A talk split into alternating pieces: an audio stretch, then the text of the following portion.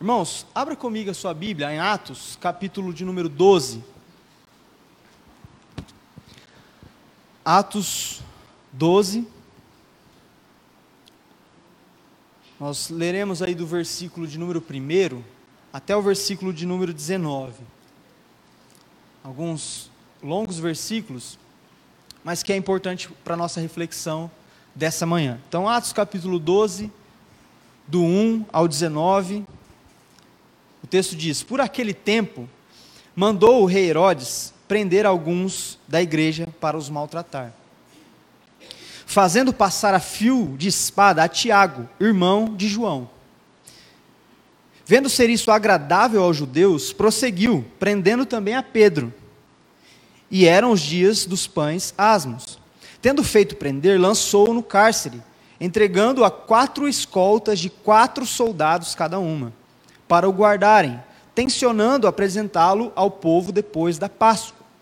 Pedro, pois, estava guardado no cárcere, mas havia oração incessante a Deus por parte da igreja a favor de Pedro. Quando Herodes estava para apresentá-lo naquela mesma noite, Pedro dormia entre dois soldados, acorrentado com duas cadeias, e sentinelas à porta guardavam o cárcere. Eis, porém, que sobreveio um anjo do Senhor, e uma luz iluminou a prisão. E tocando ele o lado de Pedro, o despertou, dizendo: Levanta-te depressa. Então as cadeias caíram-lhe das mãos. Disse-lhe o anjo: Cinge-te a calça e calça as sandálias. Cinge-te e calça as sandálias. E ele assim o fez. Disse-lhe mais: Põe a capa e segue-me. Então, saindo, o seguia, não sabendo que era real o que se fazia por meio do anjo. Parecia-lhe antes uma visão.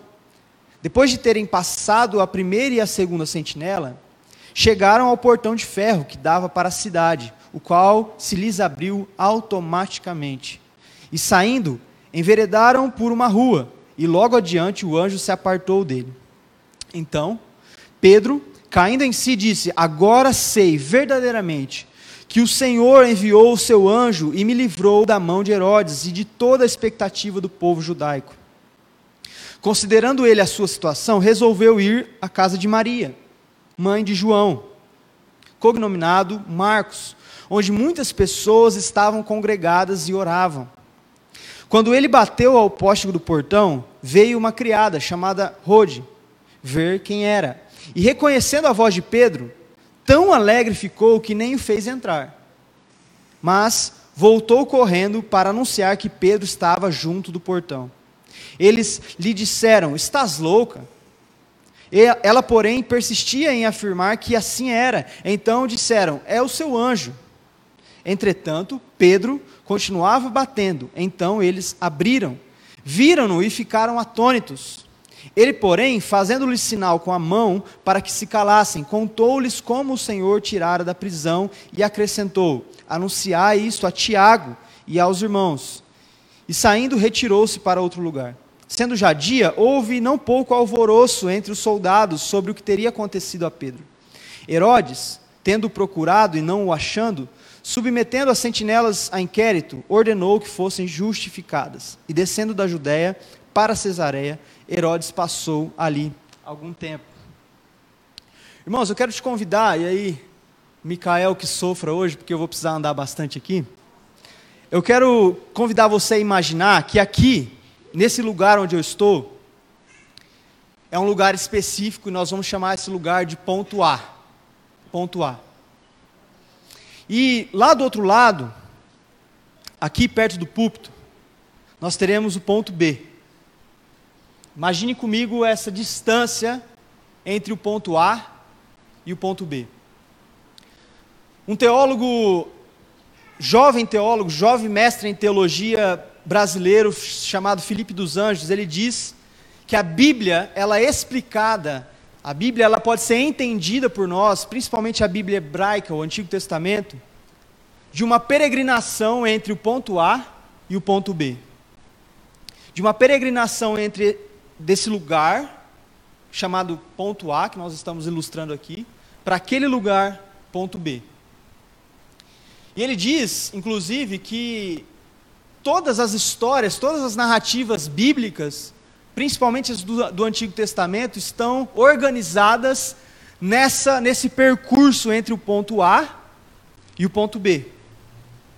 E a gente pode verificar isso quando a gente lê o Antigo Testamento, porque Abraão foi chamado por Deus para sair da sua terra, deixar a sua parentela e ir para um lugar, uma terra prometida e percorrer esse percurso e caminhar e peregrinar até chegar no ponto B, chamado Terra Prometida. História de Abraão nós conhecemos. Chamado do ponto A, de um lugar não muito confortável, de um lugar do anonimato, para um lugar de protagonismo, ponto B, lugar da terra prometida, em que o povo de Deus seria chamado povo de Israel, escolhido de Deus.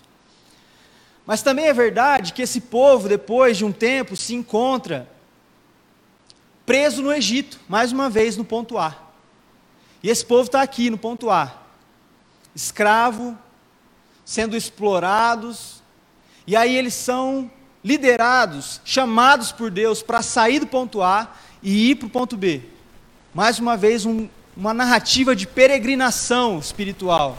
Mas não só peregrinação espiritual, mas peregrinação geográfica. Esse povo está caminhando, esse povo está indo de um ponto ao outro. E aí, nós também sabemos que esse povo, por conta dos seus reis, que eles mesmos pediram, eles são levados aonde? De novo para o ponto A. O ponto da escravidão, o lugar da opressão, o lugar do anonimato, o lugar da exploração. Escravos, presos, aprisionados. E aí Deus, de forma sobrenatural, soberana, mais uma vez chama esse povo para voltar para o ponto B ponto da terra prometida, Jerusalém, reconstrua a cidade, reconstrua os muros, reconstrua o templo. O ponto B é o lugar de habitação do povo de Deus. Eles não foram criados para morar no ponto A. Eles não foram criados para ser escravizados por outros povos e ficarem eternamente no ponto A, mas foram chamados para ir para o ponto B terra prometida, lugar da liberdade, lugar do pertencimento a Deus, lugar da submissão não aos reis egípcios, não aos reis babilônicos, mas ao Rei soberano, Deus eterno, imortal. A Bíblia ela pode ser entendida então a partir dessa perspectiva de peregrinação. Nós lemos o texto do salmista Davi dizendo: Eu sou peregrino como todos os meus pais foram. Peregrinação espiritual.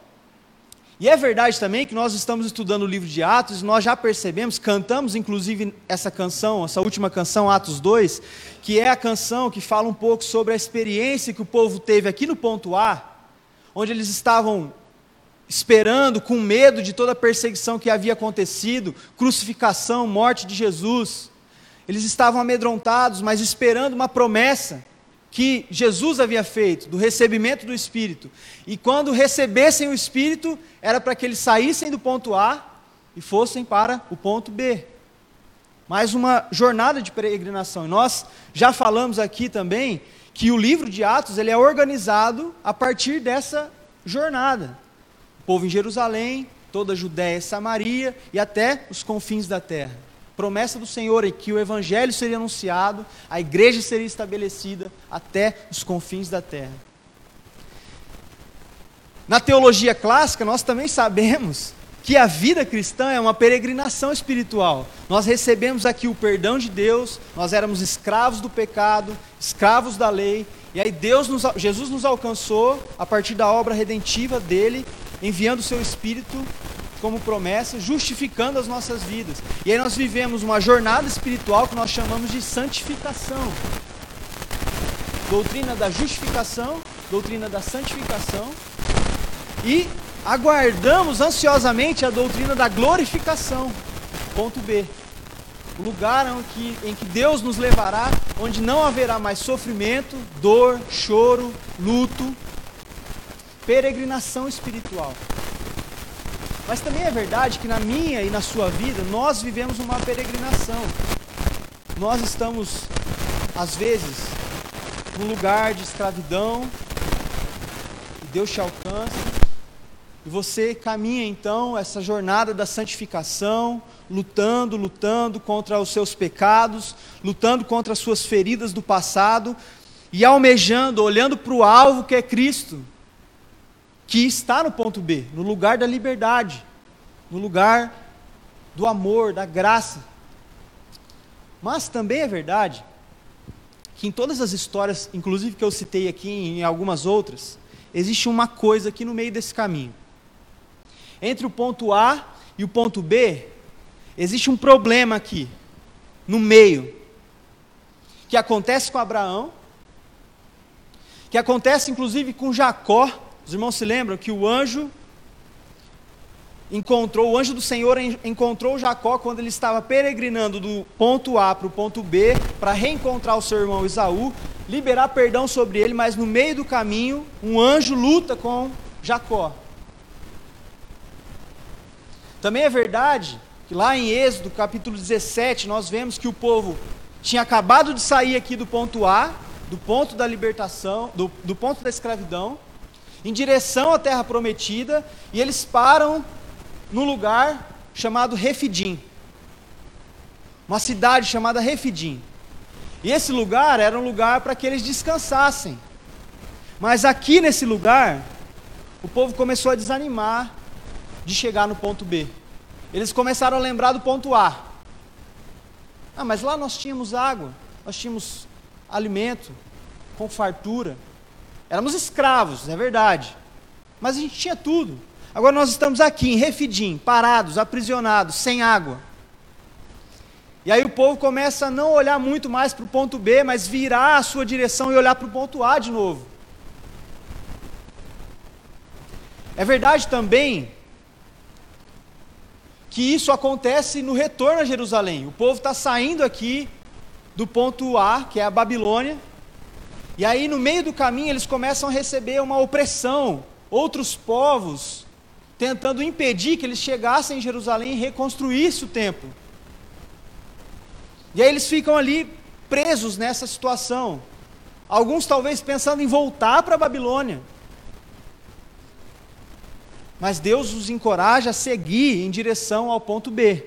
Então a vida cristã, a Bíblia Sagrada, ela é organizada nessa perspectiva de peregrinação, de jornada espiritual do ponto A para o ponto B. A nossa vida cristã é organizada a partir desse princípio de peregrinação do ponto A ao ponto B. Porém, é verdade que na minha e na sua vida também existe o lugar da, da estagnação o lugar entre o ponto A e o ponto B, que muitas vezes nós paramos, nós encontramos crises, dificuldades, e paramos de olhar para o ponto B, e talvez somos tentados a voltar a olhar para o ponto A. Isso aqui, refidim no Antigo Testamento, e no Novo Testamento, eu estou usando essa analogia do Antigo para também fazer alusão a isso que lemos agora, a prisão de Pedro. Refidim ou a prisão de Pedro pode significar muitas coisas na minha e na sua vida. Pode significar o término de um relacionamento, pode significar uma ligação que você recebe de madrugada dizendo que uma pessoa que você ama morreu. Pode significar um diagnóstico que você busca na segunda-feira no laboratório, leva para o médico, o médico analisa e diz que é um câncer ou uma doença quase que terminal. Pode significar o diagnóstico de um filho que sofre de alguma deficiência mental, intelectual, física. Pode significar o desemprego, o, chamado do seu patrão no escritório para te demitir. Pode significar uma depressão profunda, em que você se encontra entre o ponto A e o ponto B. E você não consegue caminhar mais. E você olha para o ponto B, esperando chegar lá, mas essa depressão, esse diagnóstico, esse luto, essa dificuldade, essa crise, te trava nesse lugar entre os caminhos, entre os pontos. E por vezes você, como povo do Antigo Testamento, é tentado a voltar a olhar para o ponto A e dizer: Eu acho que eu vou voltar para lá. Eu acho que eu vou voltar para o lugar da escravidão. Eu acho que eu vou voltar para o lugar onde o pecado é que domina a minha vida, a idolatria é que domina a minha vida, em vez de caminhar em direção à liberdade. E você está estagnado aqui.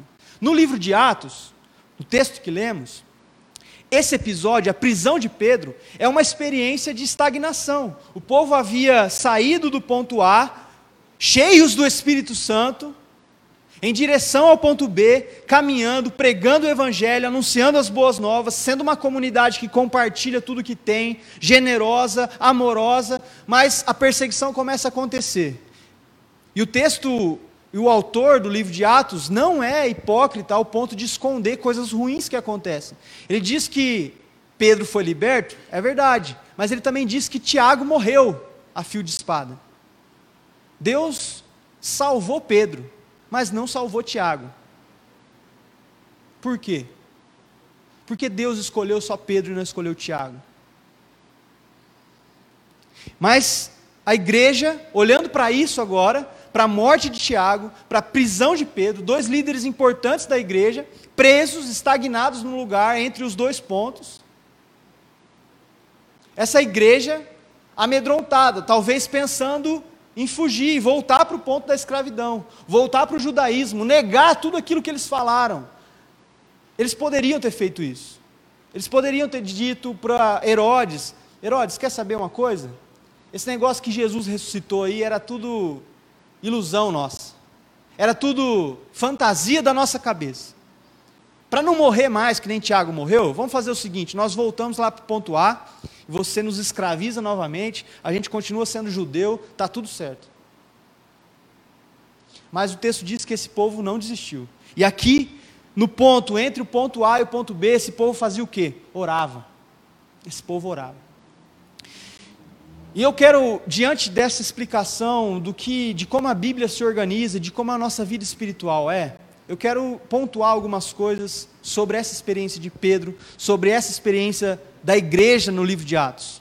A primeira delas é que esse lugar aqui é inevitável. É inevitável. Nós saímos do ponto A para o ponto B e nós precisamos passar por esse lugar. Nós precisamos passar por Refidim. Nós precisamos passar pela prisão. Nós precisamos passar pela perseguição. Não há atalhos, não há outros caminhos. Do ponto A ao ponto B, você vai se deparar com refidim. Você vai receber um diagnóstico ruim. Alguém da sua família vai morrer. Você vai sofrer. Essa é a vida. O ponto A, o ponto B, refidim está no meio. A prisão está no meio. Então, é inevitável, para mim e para você, nós passaremos por refidim, nós passaremos pela prisão, nós passaremos pela perseguição, seja ela intelectual, seja ela física, seja ela emocional, nós passaremos por esse ponto. E a questão é: nós ficaremos aqui parados para sempre, morreremos em refidim, morreremos na prisão, ou olharemos para o ponto A de novo e falaremos: vamos voltar para o ponto A? Vamos voltar para o ambiente da escravidão? da morte, da opressão? Ou vamos continuar caminhando? Vamos sair do lugar da estagnação e vamos continuar caminhando ao ponto B? Essas são as opções. Mas, mas, esse lugar é inevitável. Esse lugar é inevitável na minha vida e na sua vida. Segunda coisa é que esse lugar entre o ponto A e o ponto B é um lugar de descanso. É um lugar de descanso. Você pode tornar esse lugar um inferno. Você pode fazer desse lugar uma prisão infernal. Mas você também pode fazer desse lugar um lugar de descanso.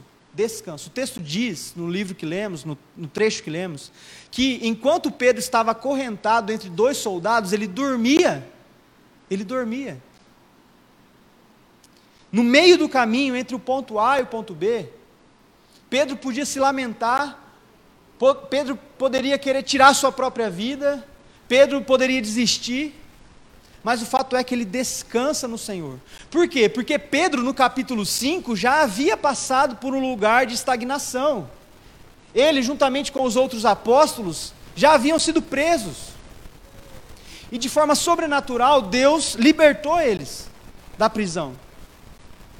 E agora Pedro, como quem olha para o que aconteceu no passado e, e lembra e diz: O Deus que me libertou no capítulo 5 de Atos é o mesmo Deus que vai me libertar aqui, agora no capítulo 12. Então, Refidim, esse lugar no meio dos pontos, esse lugar da prisão, é um lugar para que você descanse. É um lugar para que você mostre de fato a sua confiança em Deus. É um lugar também que você pode desistir, você pode pensar em voltar para o ponto A, mas você pode descansar. Você pode confiar, você pode olhar para as coisas que Deus já fez no seu passado, os momentos de lutas que Deus já te libertou no passado e descansar entre o ponto A e o ponto B. Você pode fazer esse lugar um lugar de descanso. Mas também, esse lugar aqui, no meio do caminho, é um lugar de oração. Aqui é o lugar em que nós oramos. E aí você pode orar como o povo de Israel, libertos do Egito, e agora falam com Deus ou falam com Moisés, para que Moisés fale com Deus, orando da seguinte forma: Por que o Senhor nos trouxe até aqui? Por que, que o Senhor nos tirou do ponto A? para nos deixar aqui no meio do caminho e morrer de fome e morrer de sede. Você pode fazer essa oração. Mas você também pode fazer a oração do povo de Deus no livro de Atos, uma oração que confiava que Deus libertaria Pedro, ou que, independente do que acontecesse com Pedro, a igreja estava nas mãos do Senhor. E a oração é, um, é uma disciplina espiritual que nós fazemos aqui enquanto nós estamos longe do ponto B. Você se lembra daquela história em que Jesus é questionado pelos fariseus? E ele pergunta: Jesus, por que, que os seus discípulos eles não oram, eles não jejuam? E os, os discípulos de João, João já estava morto nesse período, eles oram, eles jejuam. E aí Jesus responde: Eles não oram, eles não jejuam porque o noivo está com eles, porque eu estou com eles. Quando eu não estiver mais com eles, aí eles precisarão orar e jejuar. Então a oração é, o, é a disciplina espiritual, a oração e o jejum é a disciplina espiritual, que quando nós estamos aqui estagnados no meio do caminho, é a disciplina espiritual que faz com que a gente se conecte com o ponto B de forma mais rápida. E você então está estagnado aqui, e talvez pensando em voltar para trás, ou pensando em desistir aqui nesse lugar mesmo, e morrer de fome, morrer de sede mas você se lembra que existe um Deus a qual você pode orar. E aí a oração, o texto diz que a igreja orava incessantemente por Pedro. A igreja orava, enquanto Pedro estava sofrendo esse lugar da prisão, esse lugar do aprisionamento, a igreja orava por ele. A quarta coisa é que, no meio desse caminho aqui, entre o ponto A e o ponto B, no lugar da estagnação, uma luz vai brilhar no seu caminho. O texto diz que um anjo apareceu na cela em que Pedro estava, e uma luz brilhou. E essa luz tinha voz. Essa luz falava com Pedro. Essa luz tocava Pedro. E é óbvio que essa luz aqui não é uma luz espiritual, é uma luz mística. É o próprio Jesus, é o próprio anjo do Senhor, libertando Pedro. E a boa notícia é que, do ponto A ao ponto B, quando você parar nesse lugar aqui, que é inevitável, uma luz vai brilhar no seu caminho. Uma luz vai brilhar para você. E essa luz vai dissipar toda a escuridão que existe aqui nesse lugar. E vai te ajudar a voltar a enxergar o ponto B. Essa luz vai liberar você desse lugar de estagnação, de depressão, de ansiedade, de medo, de angústia.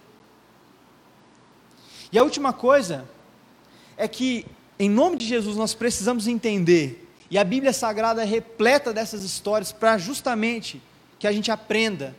Isso se repete nas Escrituras para que a gente aprenda.